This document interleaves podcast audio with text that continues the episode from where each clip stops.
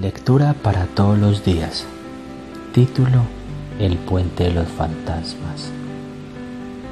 Sobre el río en la ciudad de Hanzhou hay un puente que tiene fama de ser frecuentado por fantasmas.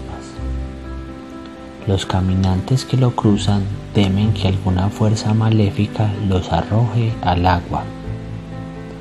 Durante una noche lluviosa, un hombre con paraguas caminaba temeroso por el puente y vio un ser insólito que le pegaba al barandal.